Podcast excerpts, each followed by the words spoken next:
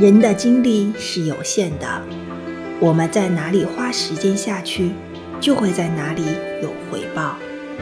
生活需要我们投入更多的心力与时间，才能更好地体验其中的乐趣与有所收获。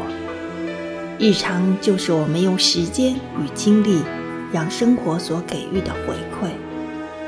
无论生活带给我们的是什么。